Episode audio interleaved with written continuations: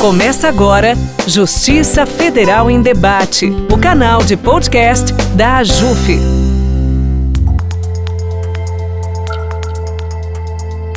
Olá, ouvinte! Começa agora mais um quadro entrevista do podcast Justiça Federal em Debate. Eu sou Cíntia Moreira e serei responsável a partir de agora pela apresentação do nosso podcast.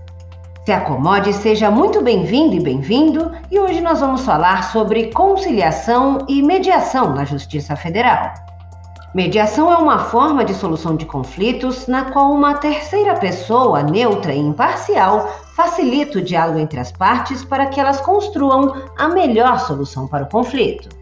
Em regra, é utilizada em conflitos multidimensionais ou complexos, como naqueles que existe uma relação pré-existente entre as partes, gerando um conflito que dificulta o diálogo entre elas.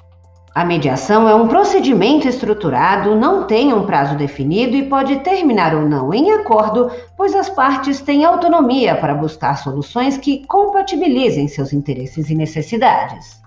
Para falar mais sobre esse tema, está aqui conosco o juiz federal Bruno Takahashi. Boa tarde, doutor. Seja muito bem-vindo. Boa tarde, tudo bem, Cíntia? Obrigado pelo convite. Doutor, para começarmos nosso bate-papo, eu gostaria que o senhor explicasse o que é e quais são as diferenças entre conciliação e mediação. Essa é uma diferença bem. É uma questão um pouco complicada, né? Que não tem muita. não é tão pacífica. É, hoje a gente tem uma diferença que é a diferença legal, né? A diferença prevista no Código de Processo Civil, no artigo 165, que basicamente vai falar da mediação, assim como você já falou, conflitos complexos, estruturados, relações pré-existentes, etc.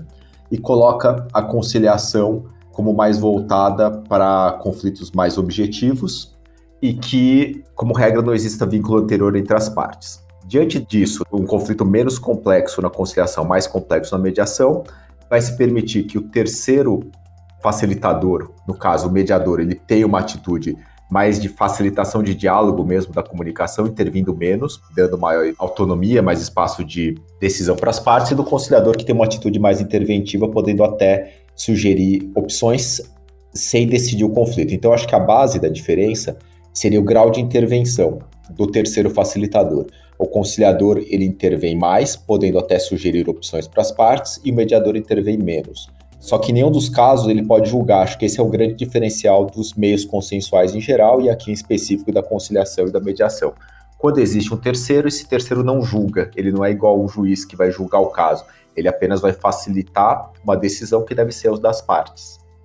E quando a conciliação e a mediação começaram a ser utilizadas na Justiça Federal, doutor? O que se costuma dizer que na Justiça Federal, né, que a gente é caracterizado basicamente pela presença de um ente público, a conciliação de maneira estruturada, né, que é feita de forma organizada, com base em pautas concentradas temáticas, ela surgiu por volta de 2002. Se costuma apontar é que ela surgiu com processos do sistema financeiro de habitação, cujos contratos foram cedidos para a empresa gestora de ativos para a Engeia pela Caixa Econômica Federal. Se costuma dizer que a experiência exitosa do uso mais constante e contínuo da Justiça Federal, na Justiça Federal começou com essas audiências de conciliação do SFH, especialmente em Maringá, isso em 2002. E daí em diante, a conciliação ela foi ganhando mais espaço na Justiça Federal e abrangendo outras matérias. Bom, então as audiências, como eu disse, elas começaram muito em 2002 e também em 2001 havia sido aprovada a Lei de Criação dos Juizados Especiais Federais, a Lei 10.259 de 2001, com a efetiva implantação dos juizados em 2002. Então, em 2002 também começa a crescer o número de conciliações em matéria previdenciária, porque basicamente a lei passa a prever que advogados públicos podem fazer transações, conciliações, etc. E a maior parte dos processos do Juizado Especial Federal até hoje são processos previdenciários, especialmente benefícios por incapacidade. Então, o que se nota também é que desde então, desde 2002, mais ou menos, começou a haver um crescimento de conciliações em matéria previdenciária. Então, esses foram os dois, os dois assuntos que começaram a trazer a conciliação para a Justiça Federal. Sistema financeiro de habitação, que a gente tinha uma empresa pública, a Caixa Econômica Federal e empresa gestora de ativos, e processos juizados especiais federais, especialmente benefícios previdenciários, que a gente tinha o INSS como réu.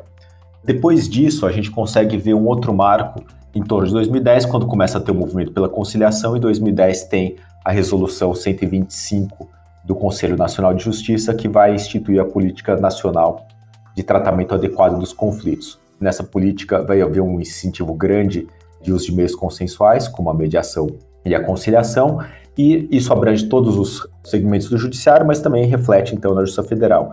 A gente começa a ver um crescimento de outros do uso da conciliação da mediação por outros órgãos que antes não faziam, como por exemplo, conselhos de fiscalização profissional, autarquias e fundações federais diferentes do INSS, como IBAMA, INCRA, etc., União Federal, Fazenda Nacional e assim por diante.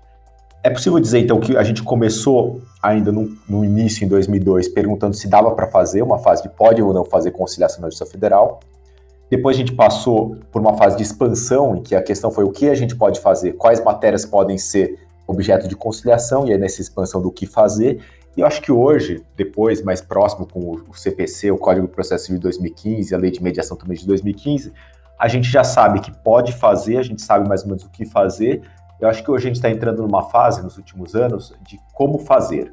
Essa fase de como fazer me parece que é como a gente pode trabalhar melhor, como a gente pode capacitar melhor os envolvidos, quais técnicas a gente deve aplicar, quando, por exemplo, é melhor ter uma atitude mais de mediador, quando deve ser mais de conciliador, quando deve intervir mais no conflito, menos no conflito, qual a diferença de um profissional que vai atuar na Justiça Federal, de um profissional que vai atuar na Justiça Estadual, o que, que a gente tem de peculiar e assim por diante.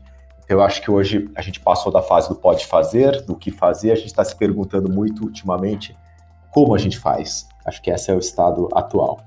Essa forma de solução de conflitos ganhou espaço durante a pandemia? Eu acho que ela já vinha crescendo antes da pandemia. Eu não sei se ela ganha espaço com a pandemia, mas é inegável que a pandemia exigiu que a gente tivesse outras formas de lidar com os conflitos e também uma outra forma de usar os meios consensuais, entre eles conciliação e mediação. Eu acho que com a pandemia se intensificou, como em todo o judiciário, o uso de meios virtuais, né, de plataformas digitais e de outras formas de tratar consensualmente o conflito. Então, o que dá para falar é que audiências não presenciais, virtuais, ou mesmo aquelas formas assíncronas que se fala, que as pessoas não estão diretamente conversando na mesma hora, elas cresceram durante a pandemia. Hoje a gente consegue fazer, por exemplo, videochamadas de WhatsApp, fazer conciliações por videochamadas de WhatsApp, usar plataformas como Zoom, Teams, etc. E também fazer conciliações, acordos por troca de mensagens, não necessariamente as pessoas estando no mesmo lugar na mesma hora. Então, eu acho que nesse ponto cresceu o uso de meios digitais e de outras formas é, de solução consensual dos conflitos, mas me parece que o crescimento já vinha antes, não foi por causa da pandemia, ele já vinha crescendo, o que houve foi essa mudança. E essa também é uma forma de desafogar os tribunais? Eu acho que isso pode ser um efeito secundário, né? Julgar processos, fazer conciliação, mediação, indiretamente, eles podem ajudar sim a diminuir o número de processos. Mas acho que o, que é principal em todas as formas de solução de conflitos, seja adjudicatórias, como a sentença, sejam essas não adjudicatórias, as consensuais, é o objetivo maior da pacificação social, da satisfação do usuário, do jurisdicionado, do cidadão que vem buscar a justiça. Isso eu acho que é o foco principal da atividade jurisdicional em geral e abrange então os meios consensuais. O que dá para falar é que com a mediação e conciliação, talvez a gente consiga oferecer um serviço para prestar um atendimento mais de qualidade que não pode ser prestado muitas vezes ou em determinados casos pela via tradicional, pela sentença judicial tradicional. O que não quer dizer que não gere esse efeito de diminuir os processos, mas acaba sendo um efeito, digamos, um efeito colateral benéfico do próprio uso dos meios consensuais. Até porque se a pessoa se sente dona da sua decisão, se a pessoa ela pode pode decidir por si mesma o que é melhor para ela, talvez em situações futuras ela já saiba como resolver o problema sem precisar de um processo judicial. Então tem também uma questão tanto de reduzir, de, digamos, solucionar o processo em curso, em andamento, mas também trazer uma nova atitude para que problemas futuros possam ser solucionados, por exemplo, no nosso caso, na via administrativa perante os próprios órgãos, ou, no caso de particulares, mediante a conversa com o próprio, a própria outra parte em conflito. Acho que é por aí. E quem pode fazer? Como solicitar a mediação e a conciliação? Olha, em princípio, toda parte pode fazer, se o processo já for judicializado ou não, ela pode pedir para os centros de conciliação que estão espalhados pelo país. No caso da Justiça Federal específico, a gente tem a peculiaridade que eu já mencionei de, como regra, ter um órgão público envolvido. E por ser órgão público, é evidente, eles têm algumas limitações, algumas regras administrativas que eles precisam seguir. Então, pedido de se fazer a conciliação, a mediação, pode ser dirigido conforme as diretrizes de cada tribunal, mas com regra, é, cada tribunal tem um canal que permite a recepção desses pedidos de conciliação e de mediação. O que acontece é que esses pedidos eles também precisam é precisa haver uma proposta de acordo, as duas partes precisam concordar em fazer o acordo. Então, em geral, existe uma análise também, uma triagem de casos que podem ser depois desse pedido, podem ser efetivamente encaminhados ou não para uma audiência de conciliação. Então, o pedido pode ser feito em todas as hipóteses, mas a questão de quando efetivamente pode haver uma proposta de acordo vai depender muito das tratativas, das peculiaridades locais de cada tribunal, dos órgãos que estão atuando perante o tribunal e assim por diante. Acho que essa é a ideia principal. Bom, o nosso podcast Justiça Federal em Debate vai ficando por aqui. Eu agradeço a participação do nosso convidado, doutor Bruno Takahashi. Obrigado pela disponibilidade, doutor. Eu que agradeço, agradeço a Juf, agradeço você, Cíntia, e todos os ouvintes pela oportunidade de participar e de falar um pouco mais do uso da mediação e da conciliação na Justiça Federal. Obrigado. E muito obrigado a você, ouvinte, que ficou conosco até aqui. Aproveito para lembrar que a JUF realiza em março o Fórum Nacional de Conciliação e Mediação, o FONACOM, e o evento tem por finalidade discutir e difundir as experiências exitosas na área. Para saber mais sobre o Fonacom, acesse o site da JUF www.ajuf.org.br. Você ouviu Justiça Federal em Debate, o canal de podcast da AJUF.